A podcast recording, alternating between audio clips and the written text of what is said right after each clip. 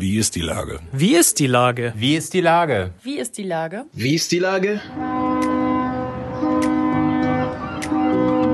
Der fast tägliche Podcast mit Lars Meyer. Wie ist die Lage? Unser fast täglicher Podcast als Kooperation mit der Mopo und der Gute-Leute-Fabrik spürt tagesaktuellen Fragen nach. Macher, Musikerinnen, Models, Mütter und Politiker, genauso wie Schwestern, Schüler, Schneeschieber, Karnevalisten, Freiberufler oder Helfer, also prominente Lenker oder unbekannte Denker, kommen knapp 15 Minuten zu Wort. Die Auswahl ist rein subjektiv, aber immer spannend und überraschend. Mein Name ist Lars Meyer und ich rufe fast täglich gute Leute an. Unser Partner, der es diese Woche möglich macht, ist die BMW Niederlassung Hamburg. Die sind fünfmal für Sie da, auch in Ihrer Nähe. Telefonisch und per Chat unter www.bmw-hamburg.de. Herzlichen Dank. Heute befrage ich von der Universität Hamburg Professor Dr. Katharina Kleinen von Königslöw. Ahoi, Frau Kleinen von Königslöw. Moin, Herr Mayer.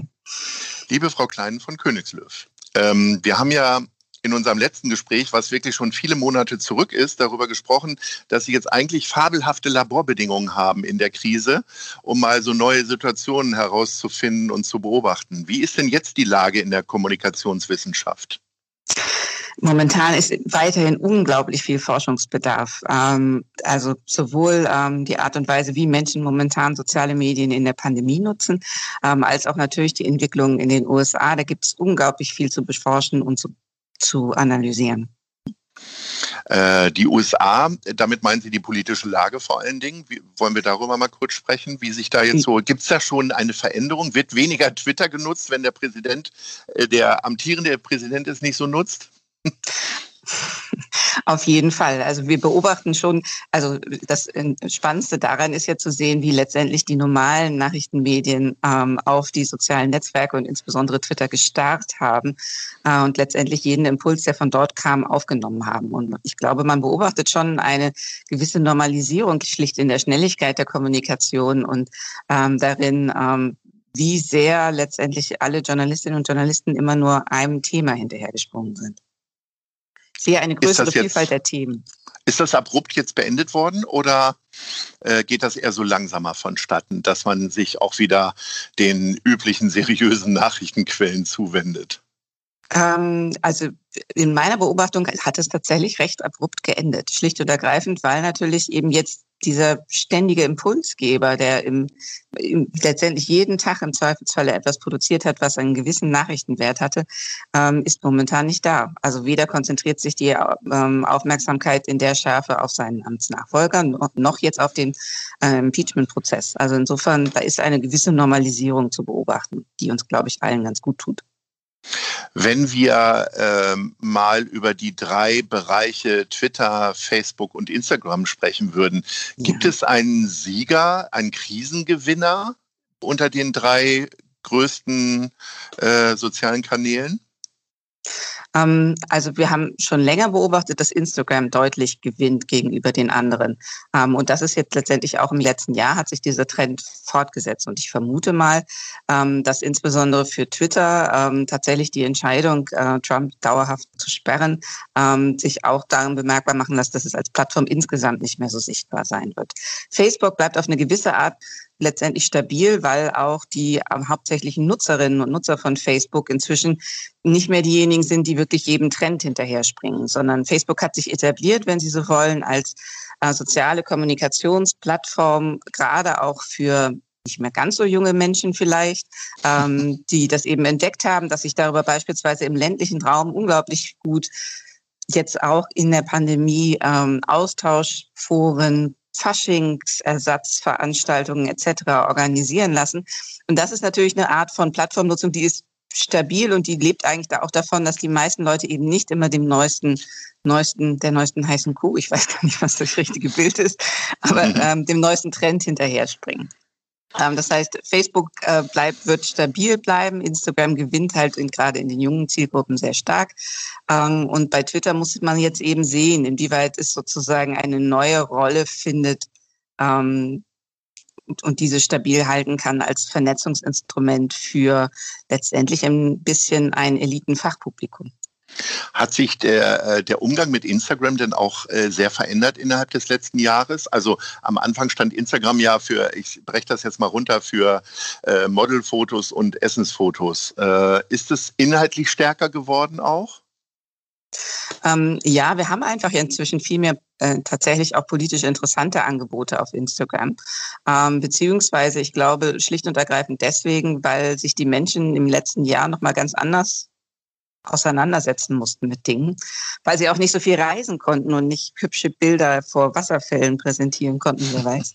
Jedenfalls ähm, beobachten wir da schon, ähm, dass es insgesamt einfach mehr auch das Bedürfnis darüber ist, eben über gesellschaftliche und politische Themen zu sprechen oder Informationen dazu zu posten.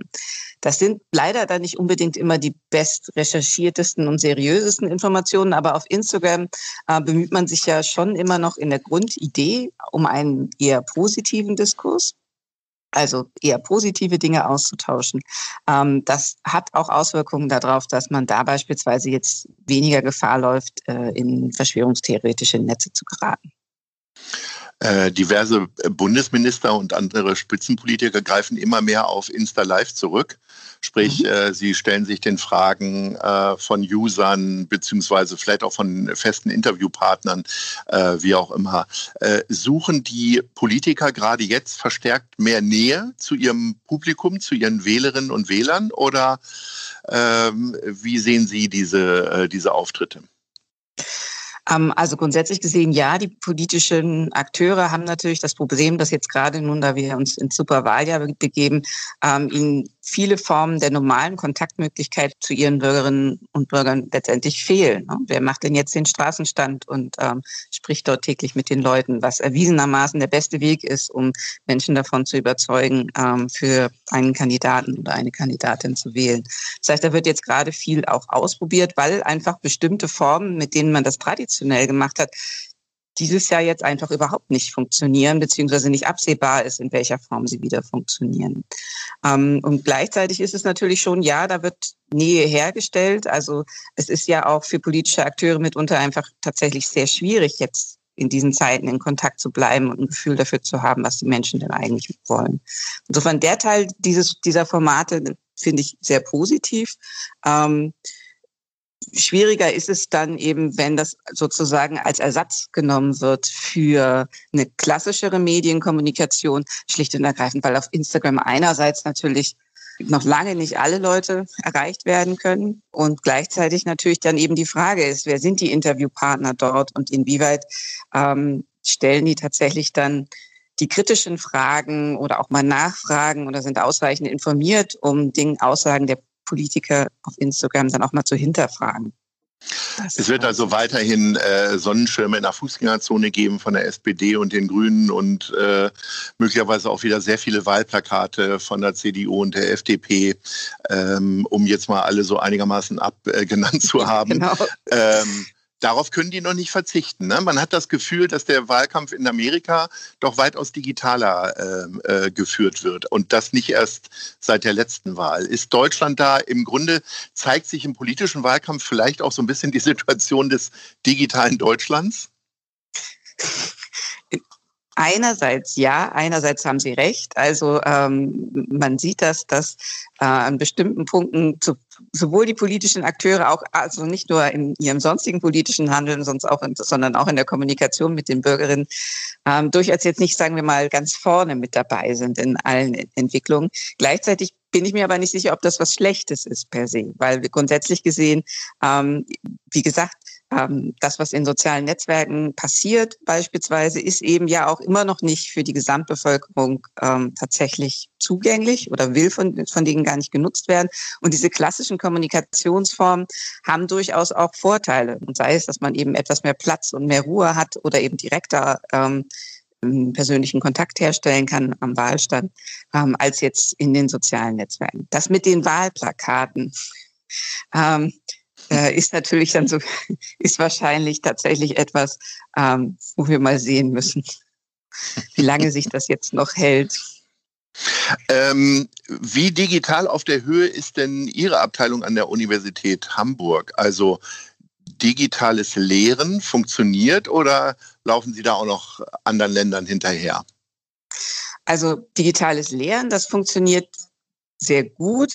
Es ist aber trotzdem weiterhin eher das, was wir inzwischen Emergency Remote Teaching nennen. Also einfach letztendlich eine, ein, ein Ersatz, Notersatz. Ein schlechter Ersatz, ja. Ein schlechter Ersatz zur Präsenzlehre. Digitale Lehre kann man und könnte man auch wirklich sehr gut machen und so gestalten, dass sie irgendwie so richtig den Mehrwert da rausholt. Aber um ehrlich zu sein, dafür hat kaum einer von uns die Zeit.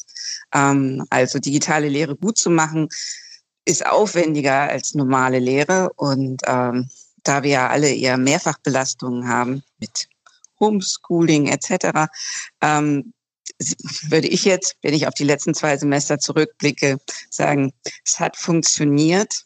Es war unglaublich anstrengend und es, es war auch sehr frustrierend, einfach weil so viel gefehlt hat. Und hm, ich für mich, wenn ich mich meine eigene Lehre anschaue, sagen muss, ja, das Beste, was ich je gelehrt habe, war das nicht. Sie sprechen die eigene Frustration an. Wie ist denn das so als Professorin und Gelehrte, wenn man sich im Grunde alles rational erklären kann? Äh, kann man sich dann eigentlich schlechte Laune erlauben und kommt die auf? Selbstverständlich kommt die auch und auch die Frustration äh, kommt auf. Ähm, gleichzeitig ist man natürlich einerseits als Lehrende und jetzt für mich insbesondere dann noch als Studiendekane mit einer Verantwortung gegenüber der ganzen Fakultät, da muss man schon, man hat eine Führungsaufgabe ähm, und muss eher versuchen, jetzt seine schlechte Laune nicht auf keinen Fall an Studierenden oder den Kolleginnen und Kollegen ähm, auszusetzen. Also ich, was man schon einfach merkt, ist, also wie sehr die psychische Belastung des letzten Jahres an allen einfach nagt. Ähm, das kann ich mir erklären. Ich kann es, also ich, ich kann die Studien dazu lesen, aber so ein richtiges so eine richtige Hilfestellung ist das halt auch nicht. Eigentlich müssten wir alle mal vor die Tür treten und einmal laut brüllen oder so, um irgendwie einen Teil dieser Anspannung loszuwerden. Vielleicht sollte ich das meinen Studierenden noch mitgeben in der letzten Sitzung. Das, das Brüllen steckt ja schon in Ihrem Namen, äh, Königslöw, ne? Ja, so ein genau. Bisschen. Einmal kräftig durchatmen und ähm, ähm, die Frust des letzten Jahres rauslassen. Ähm, ja. Was würden Sie denn als erstes machen, wenn alles wieder gut ist, sozusagen? Also alle Möglichkeiten wieder möglich sind. Äh, was wäre so Ihr erstes Ding, was Sie machen würden? Ganz persönlich. Ähm, Jetzt ganz sagen Sie nichts Schlaues, sondern was ganz Menschliches. ähm, ähm, ganz persönlich, wir haben inzwischen, glaube ich, gefühlt Gutscheine in allen europäischen Nachbarländern für Ferienhäuser und Ferienwohnungen, irgendeine, irgendwo hinwegzufahren, ins, ins irgendwie was anderes zu sehen als Hamburg, so sehr ich Hamburg liebe, aber ähm, mal rauszukommen und um ganz ehrlich zu sein, so für den Alltag essen gehen. Also ich bin einfach jemand, der sehr gerne und viel essen geht, auch mittags. Aber für mich ist das so genau die richtige Pause in meinem Arbeitsalltag. Mit Kollegen, Kolleginnen essen gehen hier am Allendeplatz. Ja. Sehr schön. freue ich mich schon sehr. Mit diesem Seufzer wollen wir unser Gespräch beenden. ähm, ich bedanke mich für Ihre Einblicke und äh, ich hoffe bis bald und auch nicht wieder so lange warten. Äh, und dann heißt es wieder, wie ist die Lage? Vielen Dank und Ahoi.